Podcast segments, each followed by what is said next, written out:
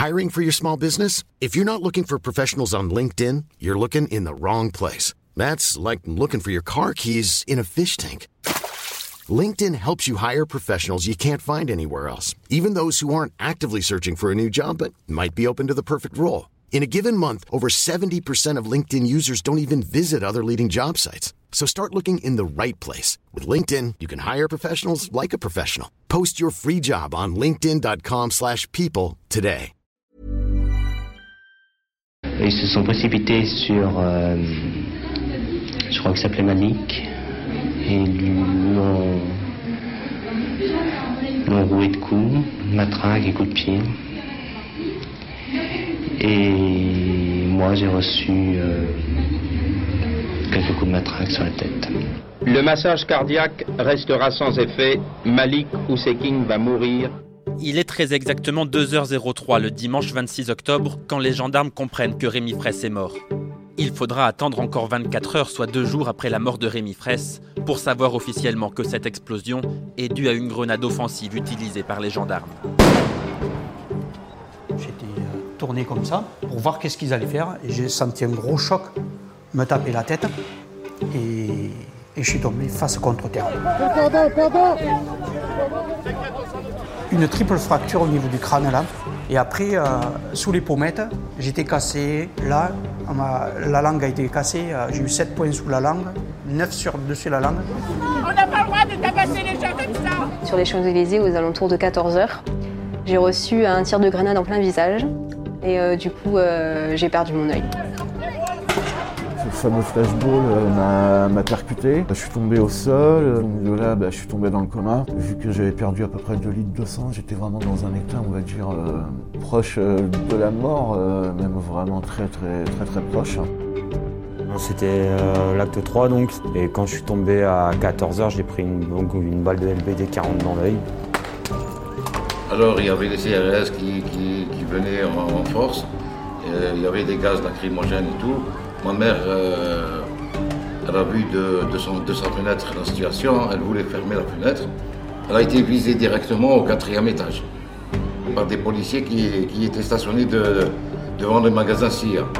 Les blessures sous le nez et les os de la mâchoire brisés confirment sans aucun doute que le tir était tendu et dirigé vers Zineb Redouane, un tir interdit par la législation. J'allais à l'hôpital, j'ai vu mon fils plein de sang, la joue percée. C'était.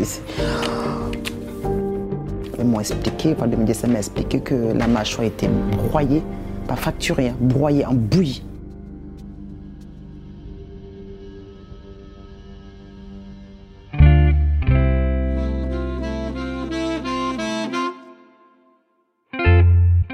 Salut, c'est Thomas Rozek. Ça fait maintenant plusieurs années que régulièrement revient dans l'actualité la question des violences policières, de la ZAD de Notre-Dame-des-Landes aux récentes manifestations contre la réforme des retraites, en passant par celle contre la loi travail de 2016 et évidemment la crise des Gilets jaunes, il est désormais évident que nous avons collectivement un problème. Même les pouvoirs publics, qui jusqu'ici écartaient d'un revers de main le terme même de violence policière, commencent à admettre depuis peu que les dérives sont trop nombreuses. L'épuisement, le manque de moyens, la dégradation des conditions de travail des forces de l'ordre peuvent s'entendre et être admises comme des facteurs aggravant certainement le risque d'exaction, mais il y en a d'autres dont on parle moins, comme par exemple l'arsenal des policiers, cette attirail dont on entend souvent les noms, grenades de désencerclement, gaz lacrymogène, LBD, Comment et pourquoi ces armes, qui blessent de plus en plus souvent, qui tuent même parfois, ont-elles fait leur apparition? Et surtout, quel sens donner à l'utilisation qui en est fait? Ce sera notre épisode du jour. Bienvenue dans Programme B.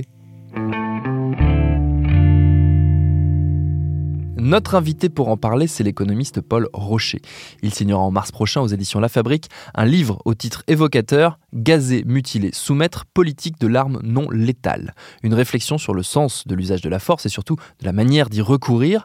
J'ai commencé par lui demander, histoire de poser un cadre assez large à la discussion, comment, selon lui, on en était arrivé à ce point de crispation autour des violences policières. Alors, je pense que c'est tout simplement le constat que les policiers, les forces de l'ordre font un usage assez important de leurs armes.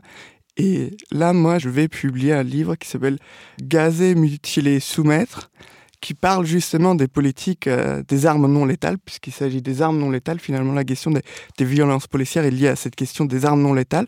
Et là, ce que j'essayais d'apporter, ce que j'essaye de montrer, c'est que finalement, c'est les armes en tant que telles qui conduisent les, forces de l'ordre à tirer plus vite et à tirer plus tôt. Et donc, il y a quelque chose à creuser du côté des armes. Et je peux vous donner un exemple assez parlant. On peut prendre les chiffres du ministère de l'Intérieur, qui publie des chiffres sur le recours aux armes non létales. Donc, on peut prendre la période de 2009 à 2018.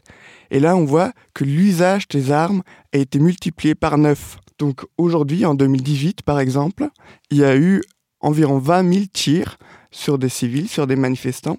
C'est comme si la police avait tiré sur chacun des habitants de la ville de Biarritz. Et il resterait même un peu de munitions encore pour les, pour les habitants des villages autour. Donc on a une explosion du recours aux, armes non létales. Et là, ça pose une question, c'est que finalement, au lieu d'être une alternative douce, ces armes non létales, finalement, sont un outil de brutalisation du maintien de l'ordre. Donc on a une multiplication de blessures, souvent mutilantes, handicapantes, toujours traumatisantes pour les victimes et parfois mortelles. Donc là, on est dans, quelque chose qui est, qui est extrêmement inquiétant et on est très loin de la définition qui est donnée des armes non létales, qui sont censées être des armes qui sont jamais mortel, ni définitivement handicapant. Et pourtant, c'est exactement ce qu'on constate. Donc, la généralisation des armes non létales conduit les forces de l'ordre à tirer plus vite et à tirer plus souvent. Quand on parle des armes non létales, on parle de quelles armes? Alors, c'est toute une panoplie d'armes qui a été successivement introduite en France. Alors, les plus anciennes, et les très connues, c'est bien sûr la matraque. Mm. Ensuite, arrive aussi assez vite euh, le gaz lacrymogène, qui était développé d'abord en France, c'est une invention française, on pourrait dire. Ça, c'était au début du XXe siècle. Ensuite, on arrive à des nouvelles armes, et c'est assez important. Tout ça, finalement, correspond à une période assez condensée. C'est depuis les années 90 que d'abord le flashball a été introduit. Donc ça, c'est les, les, balles en caoutchouc. Ensuite, le flashball Super Pro, qui est une version améliorée, plus dangereuse.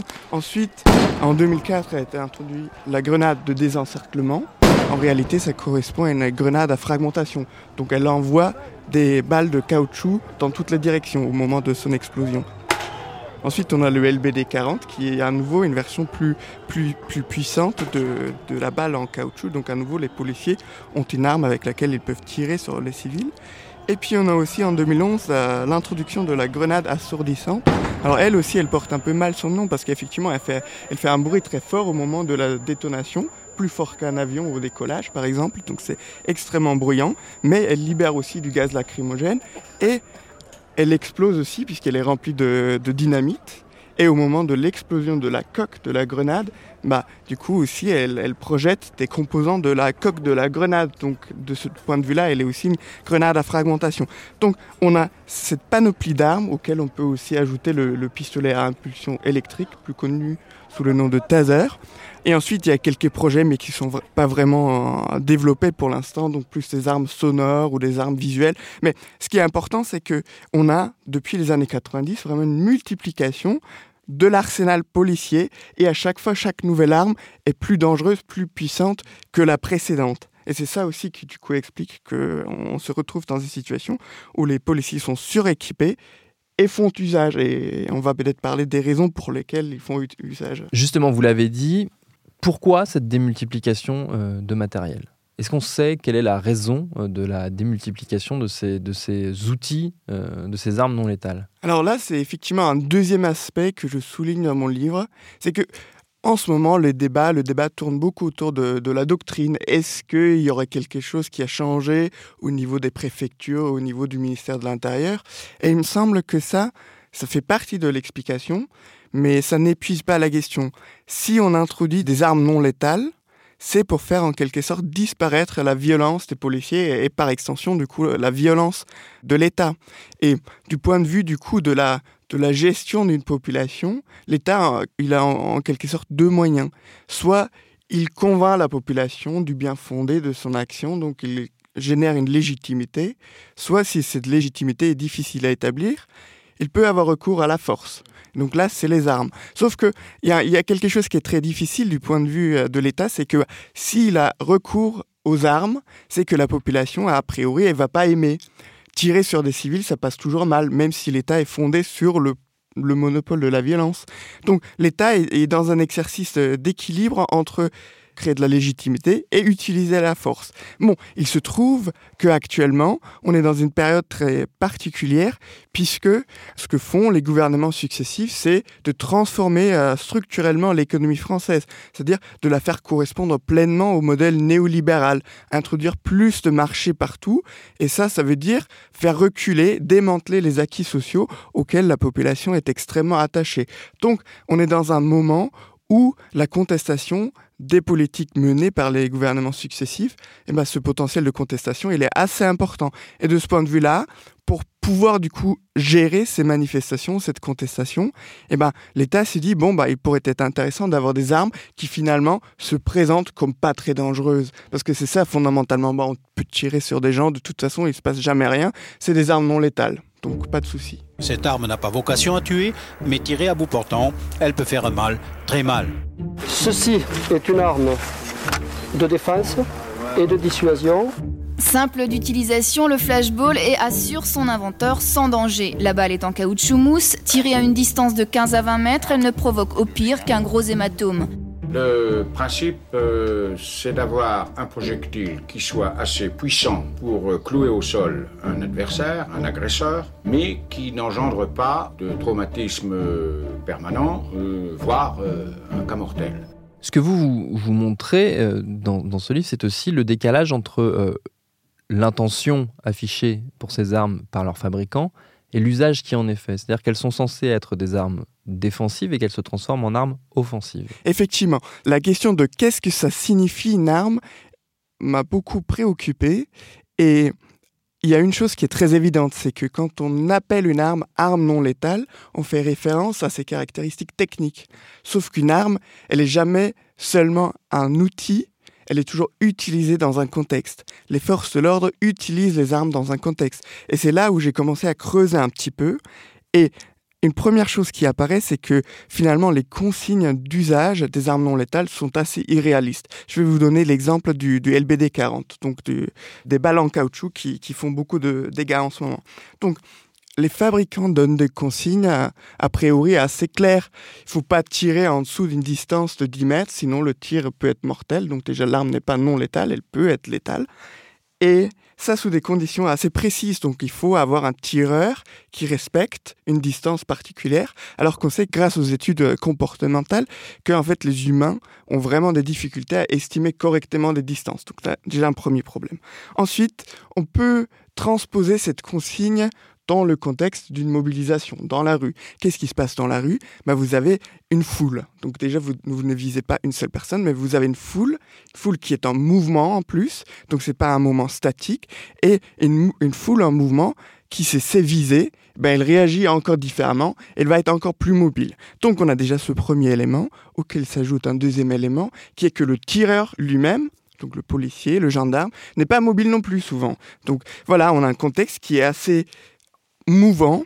Et à cela s'ajoute aussi que les fabricants disent, bah, pour pouvoir tirer de manière non létale, faut aussi de la bonne luminosité, faut avoir une, presque une atmosphère détendue, alors que typiquement, bah, quand vous avez des mobilisations dans la rue, il peut y avoir du brouillard, ça peut être la nuit, et le plus souvent, eh ben, les policiers tirent du gaz lacrymogène qui brouille totalement la, visibilité. Donc il y a aussi un problème au niveau de la luminosité. Et ensuite, eh ben, un tir, ça suppose quand même aussi un petit moment de réflexion, un petit moment de préparation qui est nécessaire, c'est un préalable au tir. Et toutes ces conditions-là ne sont pas remplies dans la rue. Donc ça, c'est un premier problème. Et c'est assez marrant, dans le livre, je donne aussi la parole à des formateurs de la police qui justement entraînent les forces de l'ordre au tir et qui disent bah, au stand de tir c'est assez facile. Vous visez, vous avez une silhouette, vous lui tirez dessus et c'est très bien. Sauf une fois dans la rue, bah, tout est différent. Vous avez du stress, vous avez des nuages, vous avez de la fumée, vous avez des cibles en mouvement. Donc exactement tous ces éléments-là. Donc ça, c'est un premier élément et des consignes irréalistes. La commission de déontologie de la sécurité se saisit du dossier. En 2011, elle conseille au gouvernement de restreindre l'usage du lanceur de balles de défense. Nous recommandons de ne l'abandonner face à des personnes qui sont en mouvement, par exemple à des manifestants qui, bougent, et, nous recommandons aussi de l'abandonner dans, dans, toutes circonstances si il y a, si on ne peut pas améliorer la précision de l'arme. Les dossiers finissent sur le bureau du défenseur des droits. Saisi à sept reprises en 2015, il appelle à la fin du lanceur de balles de défense. Disons clairement que cette arme est dangereuse. On ne doit plus du tout l'utiliser dans le cas de manifestation, c'est-à-dire dans le cadre d'opérations de maintien de l'ordre. On peut s'intéresser aussi à un peu là du coup à la doctrine du maintien de l'ordre. Et ce qu'on a là, c'est que tout à l'heure, je vous ai donné la liste des différentes armes non létales et il y a un point commun de toutes ces armes, c'est qu'elles permettent d'agrandir la distance entre les forces de l'ordre et les manifestants, puisque les armes de plus en plus puissantes sont capables de traverser des distances assez longues, de plusieurs dizaines de mètres. Et là, on a du coup un, moment ou un élément assez important pour chacun des membres des forces de l'ordre, c'est que pour que la doctrine fonctionne, il faut du coup garder la distance entre, d'une part, les policiers et d'autre part, les manifestants. Garder du coup l'avantage tactique de la police, c'est maintenir cette distance. Il se peut qu'un manifestant avance un petit peu, et là, du coup, bah, ça annihile en partie l'avantage tactique des policiers, et du coup, le policier va être plus facilement amené à tirer. Et du coup, le tir va plus reposer sur les présupposés du tireur que sur le constat d'intention manifeste. Et on a vu ça par exemple au moment de Gilet jaune, où vous avez un gilet jaune qui, qui se rapproche effectivement d'un groupe de forces de l'ordre, lève les mains en l'air, donc il n'a pas l'air très dangereux, et une seconde plus tard, il reçoit un tir sur, euh, sur le torse. Donc là, typiquement, c'est une illustration de ce fait-là que bah, finalement, pour que le maintien de l'ordre euh, reposant sur les armes euh, non létales fonctionne, il faut que les policiers tirent précocement pour garder l'avantage euh, tactique. Et on peut du coup s'intéresser au fait tout simplement.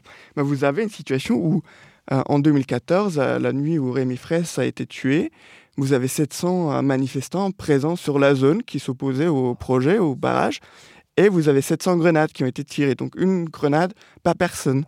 Et ça s'accélère. 2018, en décembre, 1er décembre 2018, vous avez deux grenades par gilet jaune. Et vous avez des situations encore plus extrêmes. Euh, on parle de Notre-Dame-de-Lande, là, où vous avez, au moment de l'évacuation, vous avez 15 grenades par personne tirées. Donc là, euh, voilà une multiplication des tirs qui est extrêmement inquiétante.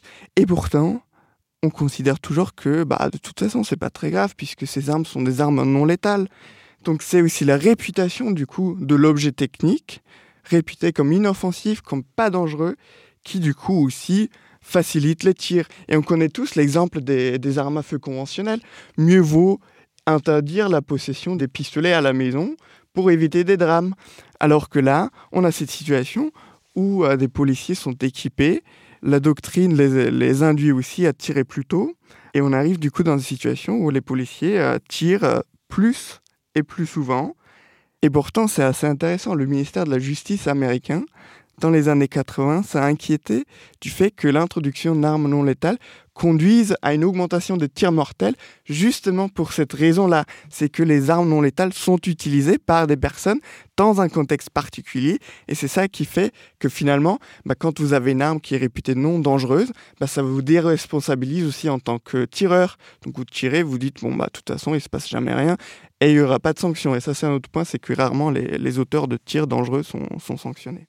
Est-ce que du coup c'était un problème de formation, un problème de doctrine politique de, du, maintien de l'ordre? D'où vient le, grain dans la machine? Alors effectivement, il y a la, formation est souvent soulignée. On dit que bah, si on donne des armes, si on donne des outils dangereux à une population, enfin une partie de la population, c'est que cette partie de la population remplit des critères précis, et notamment le critère de la formation au maniement de l'arme, et aussi, on ajoute souvent à ce premier critère le deuxième critère qui serait l'exemplarité des forces de l'ordre. Ce sont donc des citoyens un peu mieux que tous les autres et c'est pour ça qu'on peut leur confier des outils dangereux.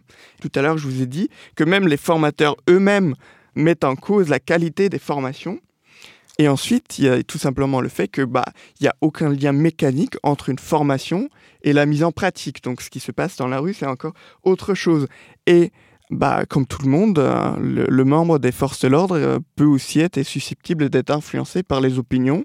Et on sait qu'il y a aussi beaucoup d'opinions discriminantes au sein des forces de l'ordre. Donc vous avez des pratiques discriminatoires qui peuvent du coup aussi fausser l'apport de, de la formation. Et ensuite, un autre élément, ça c'est un policier qui l'a dit au moment du barrage de Sivins en 2014, où il disait bah finalement, en fait, c'est la nuit, on voit pas très bien où on tire. Donc, on tire un peu comme ça, dans le tas. Donc là, à nouveau, on a, envie de dire, bon, bah, effectivement, là, on est très loin des consignes qui ont été données aux policiers parce que ces consignes ne sont pas réalistes et parce que les, la, doctrine, effectivement, induit les policiers à tirer.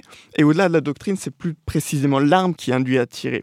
Parce que de toute façon, c'est pas très grave. Est-ce que une des réponses et une des pistes euh, pour comprendre euh, cette situation dans laquelle on est et qui se répète euh, régulièrement à chaque manifestation, c'est justement l'usure et la, on va dire, la situation dans laquelle se trouvent les forces de l'ordre?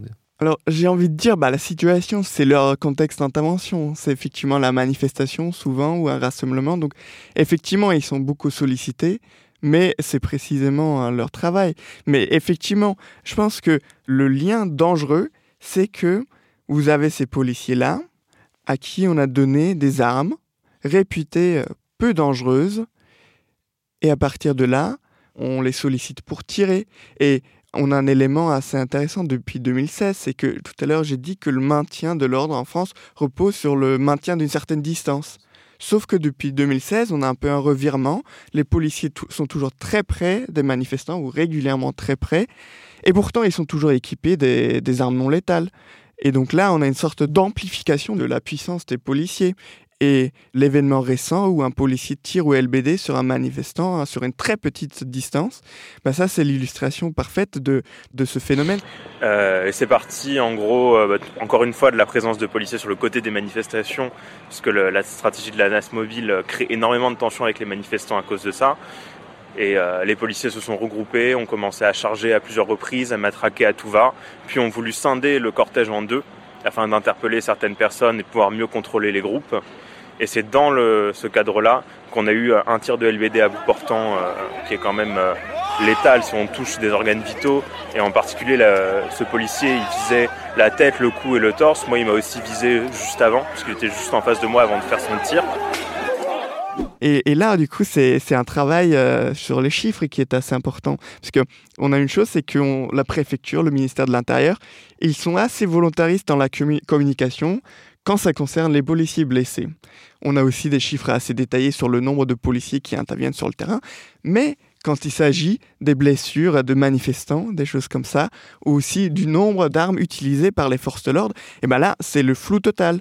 La Cour des comptes a fait un rapport sur les armes non létales en 2018 et il voulait compter le nombre d'armes dont disposent les forces de l'ordre.